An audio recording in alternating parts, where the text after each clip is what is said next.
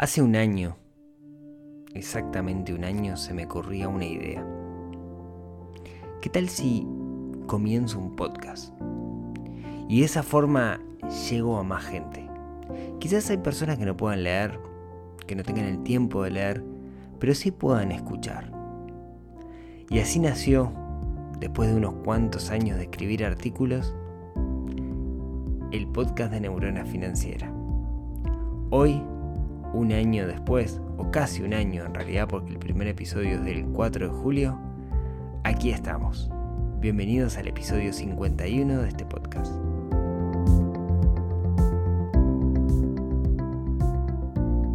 Muy buenos días, tardes, noches para todos. Noche en mi caso, que es cuando estoy grabando esto. Y estamos de cumpleaños. Estamos cumpliendo el primer año de cumpleaños, digamos, estamos cumpliendo el primer año de, este podcast, espero que el, primero de, muchos. Así que este va a ser un capítulo relativamente especial, un capítulo donde me voy a tomar algunas, algunas libertades para contarles algunas cosas, algunas curiosidades luego de, este año. Mi nombre es Rodrigo Álvarez, soy el creador de neuronafinanciera.com. Como, como muchos saben, eh, yo comencé escribiendo en un blog sigo escribiendo, de hecho, eh, es una cosa que hago, regularmente, pero tiene mucho más llegada, digamos, esto del, podcast. Así que hace un año que, me embarqué en esto de todos los miércoles, o casi todos, tengo un par de faltas por ahí, en vacaciones de, enero, pero casi todos los miércoles tener un, un, episodio de aproximadamente 20 minutos para contarles algo que les pueda aportar valor y les pueda ayudar en su camino de construir un plan financiero personal o de no sufrir estrés por dinero. Este, como les decía, es un capítulo muy especial y me quiero tomar algunas libertades por este, por este cumpleaños. Si me preguntan qué es lo que más me ha aportado el tema del podcast, es que el hecho de que la gente me escuche, de que me escuchen la voz, eh, genera como, como, como más confianza, podríamos decir. En ese sentido, he conocido un montón de gente que me ha contactado gracias al, podcast, con las cuales he construido vínculos, con las cuales he charlado, con las cuales hemos conversado. Y eso para mí es algo que es brutal, ¿no? Creo que construir vínculos es una cosa increíble. Y no sé, la semana pasada estuve en Chile y me terminé yendo a hacer un tour con la recomendación que me hizo Juan, que a Juan lo conocí por el podcast, digamos, ¿no? De hecho, ni siquiera nos conocimos personalmente porque no nos dio el tiempo, pero hemos hablado eh, y me ha hecho recomendaciones. Eh, o, sea, a mí me ha aportado muchísimo esto. Eh, yo sé que mucha gente me dice que el podcast le ha aportado mucho, pero quiero que sepa que a mí también me ha aportado un montón. Y en ese sentido lo veo como una relación no unidireccional, sino bidireccional. Así que a todos los que escuchan regularmente, muchísimas gracias sin duda, si, ustedes no estuvieran ahí, esto no sería eh, lo que es, digamos. No quiero decir el éxito que es, sino que esto simplemente no sería. Como dice esa frase, en realidad no es mía, lo dice este, un podcaster que se llama Joan Boluda, que dice, sin ustedes esto no sería lo que es, simplemente no sería. Y me, hago, hago suyas mis palabras. Les quiero contar, ya que estamos y ya que estamos en confianza, y este es un capítulo especial, les quiero contar algunas em, detallecitos o cositas de, del podcast que, que, me parece que está bueno ventilarlos o que ustedes lo sepan para que se hagan una idea. Para mí son números o, características que son brutales y por eso las quiero, quiero compartir. En este episodio 51, hasta ahora, hasta el 50, ha tenido más de 300.000 episodios escuchados. Es un 10%, aproximadamente un 10% de la población de Uruguay. Para mí es un disparate. O sea, esos son episodios escuchados. La mayoría del público es de Uruguay, mi país natal, le sigue Argentina, le sigue México, luego Chile y después Perú. Y acá viene alguna cosa que me llama la atención y que quisiera revertir de alguna forma y no se me ocurre cómo, y ahí quizás ustedes me puedan ayudar. El 77% de las personas que escuchan el podcast son hombres y un 21% son mujeres. El 2% es indefinido, cosas raras, digamos. Pero, pero un 77% son hombres y un 21% son mujeres. De ese grupo, el 35% son personas entre 28 a 34 años y el 28% de 23 a 27 años. Entonces son cosas que me llaman un poco la, atención. Primero, el número 300.000 para mí es un disparate. Además tiene un crecimiento, les diría, cuasi, cuasi exponencial. Porque, porque que, o sea, crece muchísimo, ¿no? Hace creo que 3, 4 meses estaba agradeciendo porque tenía 100.000 episodios escuchados y ahora estamos en los 300.000. Sin duda que el principal canal hoy por hoy es Spotify, porque por estas zonas Spotify es el que manda, aunque por ejemplo por España me escuchan mucho más en iVoox, ¿sí? Eh, creo que son algunas curiosidades que están buenas. Sepan hoy por hoy, digamos, que, que, son entonces parte de una comunidad donde, eh, digamos, hay por lo menos 20.000 personas que están escuchando, que están escuchando este, este podcast. ¿sí? Así que bueno, a todos, a todas esas personas o a los que se han pasado por, por alguno de los episodios, que quizás no escuchen esto, muchísimas gracias. Y quiero agradecerles. Quiero, quiero eh, en vez de recibir un regalo, quiero hacer un regalo yo a ustedes. Eh, como, como, saben o no, en, por allá por el, por el 2000 13, si no me equivoco, em, yo escribí un, libro, en 2014, escribí un libro que se llamaba Finanzas Ninja. Este libro lo, escribí con una editorial que fue fin de siglo y esa editorial em, tenía, digamos, eh, los derechos del libro hasta hace poquito donde pude negociar la, salida, digamos, pude negociar quedarme yo con, los derechos. Eh, mi idea original es actualizar el libro. Es un libro de, Rodrigo hace cinco años. O sea, si hoy tuviera que escribirlo, lo escribiría totalmente distinto. Pero mucha gente que lo ha leído me dice que le ha aportado valor. Entonces tampoco lo voy a descalificar. ¿no? En ese sentido, eh, tengo el manuscrito original del libro, tengo el PDF que fue imprenta y quería, quería regalárselos. Eh, así que como, como, premio a todos aquellos que, escuchan el podcast, durante 24 horas a partir de, este miércoles va a estar disponible el libro a modo de regalo para que lo bajen de forma gratuita. No está en Amazon, digamos la primera vez que lo voy a entregar así de forma digital. Eh, lo voy a hacer solo por 24 horas como para premiar a aquellos que, que escuchan el podcast el día que sale. Lo van a poder bajar de neuronafinanciera.com barra libro. ¿sí? Solo 24 eh, horas. O sea, va a estar el miércoles 3 de julio, va a estar eh, disponible el libro, después eh, lo, voy a, lo voy a sacar.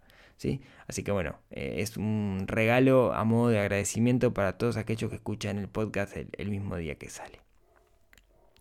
Bien, igual tenemos un tema para, para charlar. ¿sí? Como saben ustedes, el primer miércoles de cada mes me dedico a contestar preguntas. Y hay una pregunta que me ha llegado mucho últimamente y es, es la siguiente. Yo em, el año pasado comencé eh, junto con la gente de Sinergia Campus, que es una, incubadora, una escuela de negocios, o un, digamos, Sinergia en realidad es un coworking y ha crecido muchísimo en muchos aspectos. Y me pidieron que eh, liderar la parte de cursos de finanzas personales como para desarrollar el soft skill de la gente. En ese sentido, creé un curso de finanzas personales que lo he ido perfeccionando con, con, el tiempo. Y justamente ahora, a partir del 24 de julio, vamos a tener una nueva edición de este curso. Y he recibido unos cuantos mensajes, correos, Instagrams que me preguntan, che, yo sigo el podcast al pie de la letra, etcétera. ¿Me conviene hacer este curso? La verdad no lo sé porque no sé el estado de, cada uno. A mí me parece que aporta valor, o lo creé al menos y, lo vengo modificando día a día para que mejore y aporte valor a todas las personas. No importa el nivel que estén, de hecho me aporta valor a mí cada vez que, lo, que lo doy. Pero yo lo que les quería contar es independiente de si quieren hacer el curso o, o, no quieren, o lo pueden o no lo pueden hacer, cuál es ese contenido, porque que es una guía básica de los pasos que cada uno de ustedes debería seguir si quiere construir un plan financiero personal. Aquí le llamo plan financiero personal, bueno, es un concepto que no lo inventé yo, la primera vez que lo leí, lo leí en, un libro de Hugo Benedetti que se llama Negocios e Inversiones. Eh, un libro que, creo que ya he recomendado y lo, recomiendo nuevamente. Eh, la idea es que cada uno se lleve un plan personal para conseguir sus objetivos financieros. Por eso es personal, ¿no? No es un plan financiero, sino es un plan financiero personal. Cada uno va a tener objetivos y va a ser distinto el plan, ¿no? Entonces, el curso en realidad tiene una modalidad de taller. O sea, no es un curso, en realidad es un taller. Y el taller tiene no solamente el contenido teórico, sino que tiene la discusión que se genera en la propia clase, en el aula, que a mí me parece que es lo que aporta más valor. Las relaciones que se construyen ahí y la discusión que se genera es lo que aporta valor.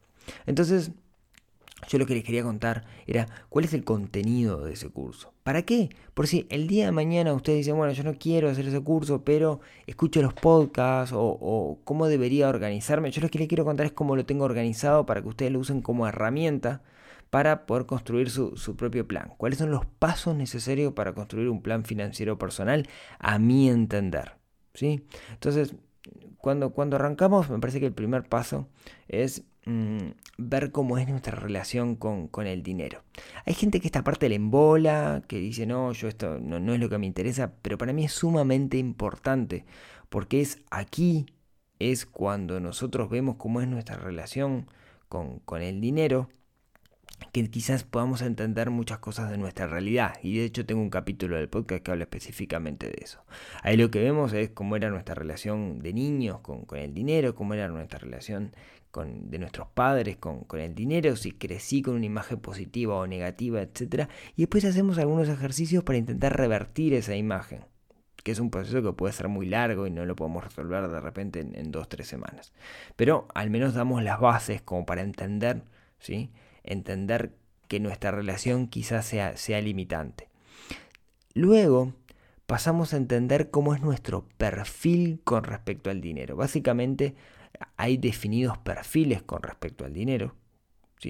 Somos, somos, por ejemplo, protectores del dinero o somos gastadores. Bueno, básicamente hay un esquema de perfil, eh, entonces hacemos algunos ejercicios para identificar, primero para ver cómo, es nuestro, cómo nos vemos a nosotros mismos y después identificar realmente cómo es nuestro, nuestro perfil. ¿sí?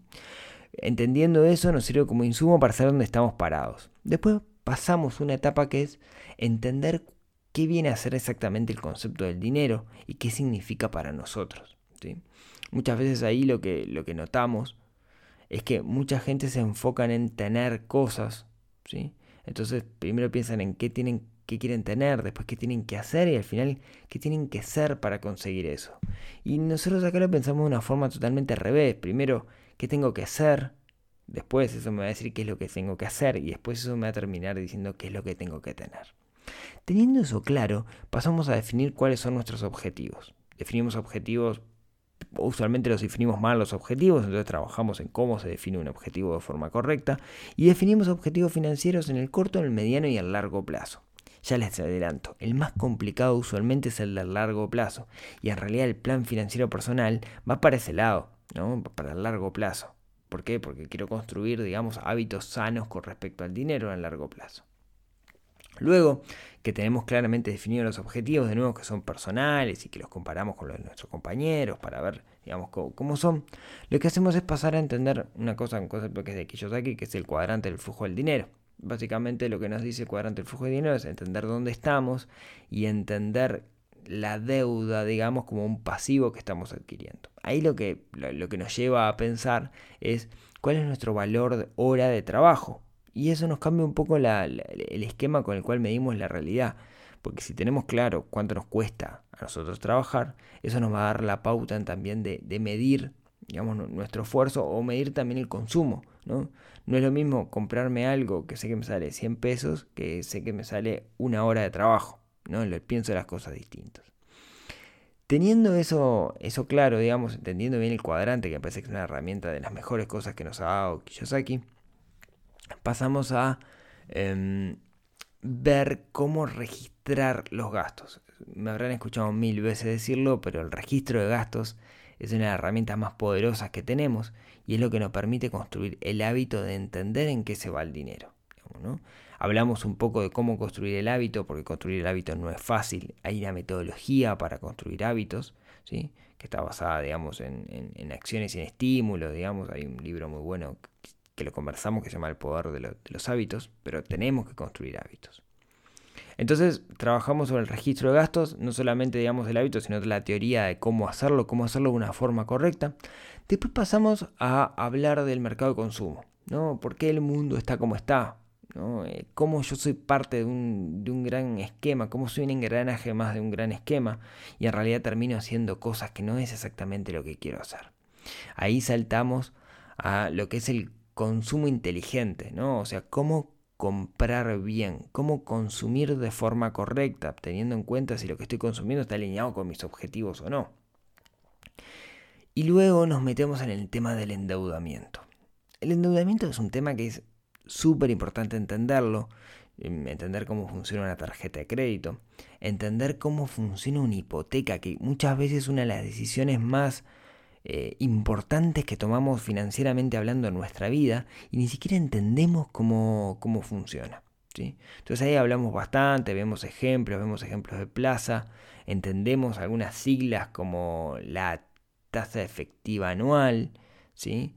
Eh, leemos alguna mm, o nos metemos digamos en alguna reglamentación para entender cómo funcionan, quiénes son los que dan el mejor préstamo y por qué no vale la pena meterse en eso. Teniendo eso presente, entendiendo cómo funcionan los mecanismos de deuda, nos metemos de lleno en el ahorro. Yo he hablado bastante del ahorro, que el ahorro tiene que tener un objetivo, etcétera, pero damos algunas pautas de, cómo ahorrar, o algo. Digo, damos, estoy, hablando en tercera persona como si fuera jugador de fútbol. Eh, charlamos, ahora sí, porque son entre nosotros, charlamos de algunas pautas del ahorro, de qué significa el ahorro, por qué es importante, etcétera. Y con todo esto con todo esto nos metemos sí ahora a elaborar un plan financiero personal con un método de cinco pasos, ¿sí?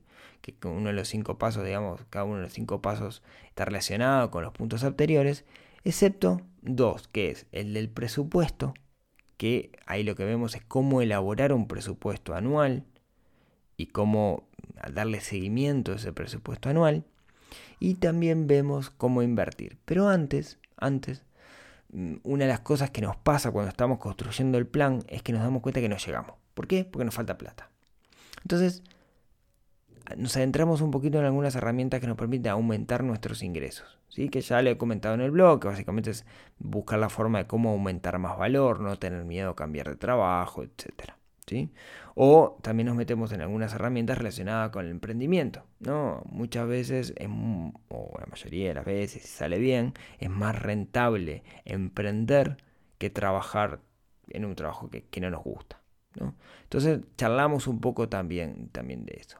Y bueno, y por último, nos metemos en mm, a analizar, a empezar a aprender cómo invertir, porque me parece que invertir es una herramienta que, como verán, es imprescindible en este plan financiero personal, porque dinero que ahorro y le dejo guardado en el colchón es dinero que se va perdiendo.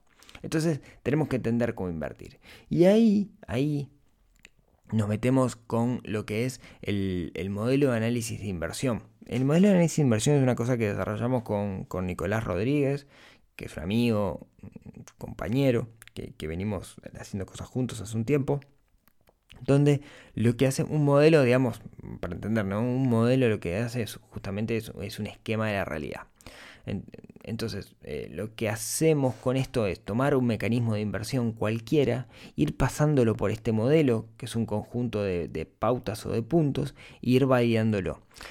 No valida solamente el, el mecanismo de inversión, sino valida la relación mecanismo de inversión con la persona. ¿No? Eh, porque cada persona es distinta, tiene perfiles distintos, entonces no sirve validar un modelo por sí mismo, sino que hay que validarlo con respecto a los objetivos de la persona. Entonces, en este checkpoint lo que vamos viendo es cómo funciona este modelo, que es un modelo vivo que va cambiando en función de que lo vamos probando con la propia realidad. Y lo último que terminamos haciendo es tomando ese modelo y explicando algunos mecanismos de inversión que hay en el mercado y ir validándolos con el propio modelo para ver que, digamos, qué, me da el modelo, si, si me aporta a mí o, no me aporta. ¿sí? Y eso es este taller de finanzas personales que, como les comentaba, arranca ahora el 24 de julio en, Sinergia, pero quería contarles cuál es la temática por si no quieren hacerlo o no pueden hacerlo por, temas geográficos, eh, quieren ir llevándolo ustedes. Más o menos esa es la idea que me parece que tendría que tener un plan ordenado como para, que ustedes lo construyan eh, a su modo, ¿sí? Eh, sé que muchos me han preguntado, ok, está, bueno que lo hagan en un lugar, pero ¿por qué esto no está online? ¿no? Y, la realidad empecé a trabajarlos varias veces Y tengo, tengo un problema de que soy perfeccionista y cuando lo estoy haciendo online eh, no me convence y vuelvo para atrás y le agrego ejercicios y le agrego cosas y la verdad la vengo pateando para adelante por eso, pero aquí en este episodio de cumpleaños me comprometo a que este año y si es posible en el tercer cuarto del año voy a tener ese, ese curso online. Ahora vengo un poco atrasado porque estoy generando contenido para, para el Club del Inversor, que es este otro proyecto que, estamos comenzando, que ya hablaré en su momento en un episodio específico del podcast y si puedo con, con, Nicolás, que es quien me está acompañando en este, en este emprendimiento. Y bueno, no me queda, no me queda más que soplar esta velita imaginaria que tengo aquí frente a mí para festejar este cumpleaños y ojalá sean muchos más y ojalá me sigan acompañando y me sigan mandando feedback y todas esas cosas lindas que, recibo de ustedes. Así que si me quieren hacer un regalo de cumpleaños, aquellos que no lo hicieron, lo que les pido es que me agreguen en sus bibliotecas en Spotify, porque eso hace que llegue a más personas, que más personas lo vean. De hecho, en Uruguay era el, el podcast más, más escuchado, fue durante mucho tiempo, y ahora me pasó Océano FM, que es una FM muy, muy conocida, así que eh, juegan en otra liga, así que no me preocupo por eso, pero si me quieren agregar y quieren compartir y mandarles unos amigos, a sus amigos eh, este, este podcast, yo encantado y se los agradezco mucho. También aquellos que por medio de iTunes o iBox o Google Podcast o alguna otra plataforma me escuchan, también se los agradezco muchísimo. Si me agregan en su biblioteca, se lo comparten, ahí me está haciendo un favor enorme. Y lo que logramos al final es que esto siga creciendo, y ojalá el año que viene nos estemos encontrando en este frío julio de Uruguay, soplando dos velitas y contarles que esos 300.000 se han transformado en un millón. Eh, para mí sería un honor enorme. Ya es un honor saber que están ustedes del otro lado escuchándome. Es algo que me, llena el alma. Así que muchísimas gracias. Y mm, si les parece y si tienen ganas, nos escuchamos el próximo miércoles con algún otro episodio de este podcast que nos ayuda a desarrollar esa neurona financiera que tenemos un poquito dormida y tenemos que despertar. Muchísimas gracias.